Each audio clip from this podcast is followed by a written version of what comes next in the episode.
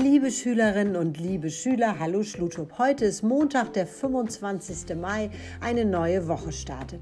Heute ist es bei uns auch richtig voll schon geworden. Die ersten, zweiten und dritten Klassen sind in kleinsten Gruppen wieder zurück und unser Jahrgang 8. Das war doch schon mal ein guter Start. Nächste Woche geht es dann weiter mit den Klassen 5, 6 und 7. Wir freuen uns. Unser kleiner Willi Corona-Knacker nähert sich nun auch ein wenig dem Ende. Das heißt, die schlimmste Zeit ganz ohne Schule haben wir scheinbar gut überstanden. Ich musste am Wochenende sehr lachen, denn ich wunderte mich ja doch ein bisschen, dass ich gar keine Rückmeldung zu dem letzten Rätsel erhalten habe. Ich weiß aber jetzt, so denke ich, woran es lag. Bei dem Rätsel ist ein kleiner Fehler passiert. So wie ich es gestellt habe, glaube ich, war es gar nicht lösbar.